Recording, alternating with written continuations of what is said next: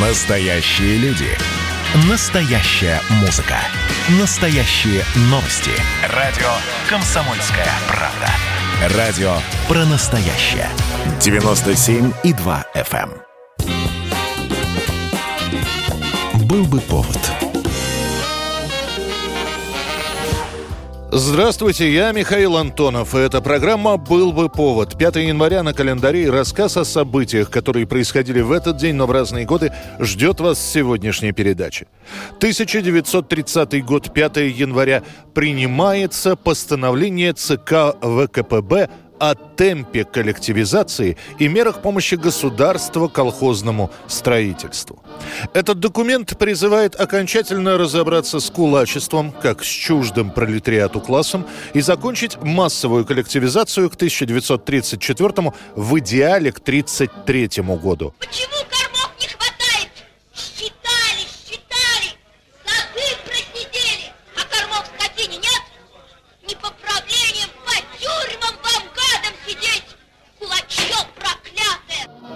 Этим же постановлением области Советского Союза делят на три группы с точки зрения темпов коллективизации. В важнейших зерновых районах Северном Кавказе, Средней и Нижней Волге ЦК предлагает закончить коллективизацию досрочно, весной 1931 года. На Украине, Центрально-Черноземной области, Сибири, Урале, Казахстане, в других зерновых районах коллективизацию продлевают до 1932 года. В остальных областях, краях и республиках к концу пятилетки, к 1933 году. Выполнять это постановление бросится так рьяно, что в некоторых районах раскулачивать и выселять середняков и кулаков начнут целыми селами.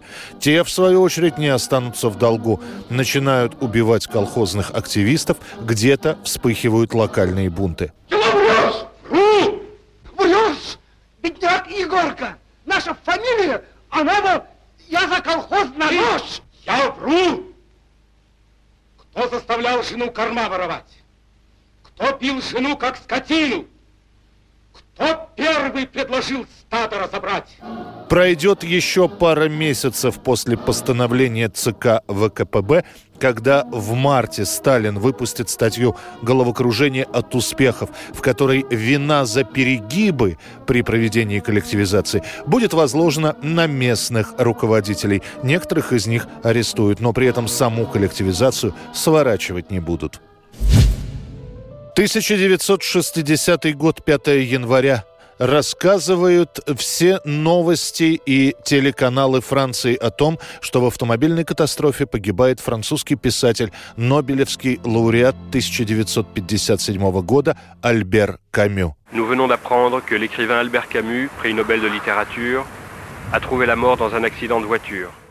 Писатель едет на машине с друзьями. Они как раз решили подвести Альбера из Прованса в Париж. Он хотел ехать на поезде, но его уговорят на автомобильную поездку. На скользкой дороге автомобиль заносит, он вылетает с шоссе, врезаясь в платан, который растет рядом.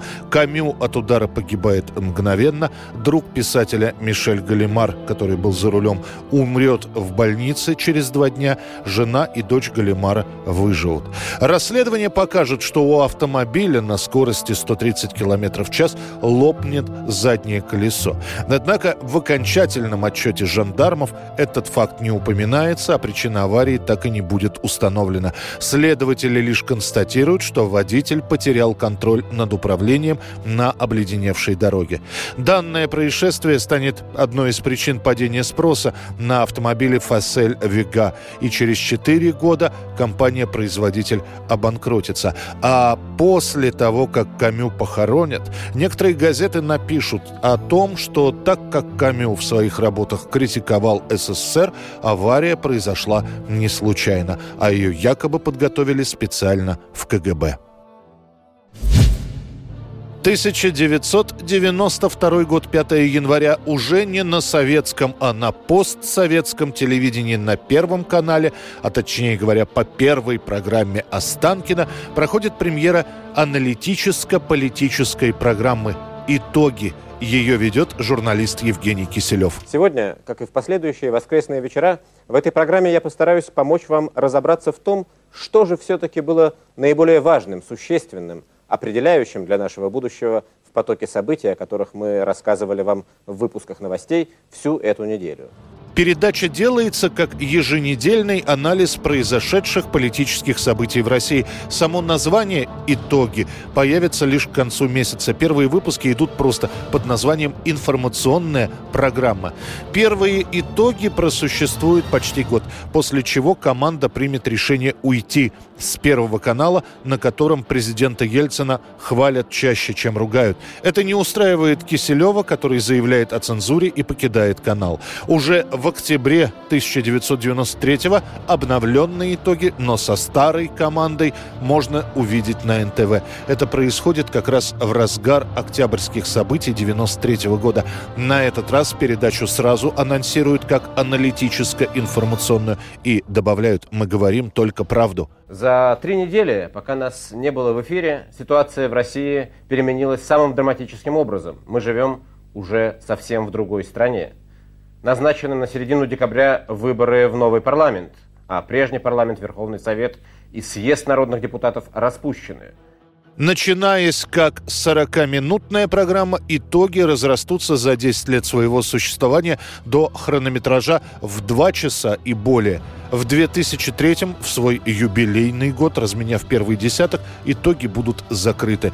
Это станет связано с тем, что, по сути, владелец канала Владимир Гусинский оказался в бегах и скрылся за рубежом, и с тем, что сам политический настрой канала НТВ существенно поменялся. 1979 год, 5 января, свой первый концерт дает певец Принц Роджерс Нельсон, который станет более известен по своему сокращенному имени Принц. Он начинает как музыкант-вундеркинд. Еще в подростковом возрасте Нельсон осваивает сначала фортепиано, после гитару, после ударную установку. Сначала Принц просто член группы, в которой поет его сестра. Но увидев молодого человека на сцене, представитель представители музыкального отделения компании Warner Brothers заключают с молодым музыкантом контракт. Принцу на тот момент едва-едва исполнилось 20 лет. И вот его первый концерт и первый материал, который незадолго до этого был выпущен на дебютной пластинке. До настоящего успеха еще 5 лет. Он придет к Принцу в середине 80-х, но к обиде самого музыканта его постоянно будут сравнивать с Майклом Джексоном. И можно себе представить, как это обидно на протяжении всей своей творческой жизни слышать, что Принц — это гениальный музыкант, но после Джексона. Это была программа «Был бы повод» и рассказ о событиях, которые происходили в этот день 5 января. Очередной выпуск завтра. В студии был Михаил Антонов. До встречи.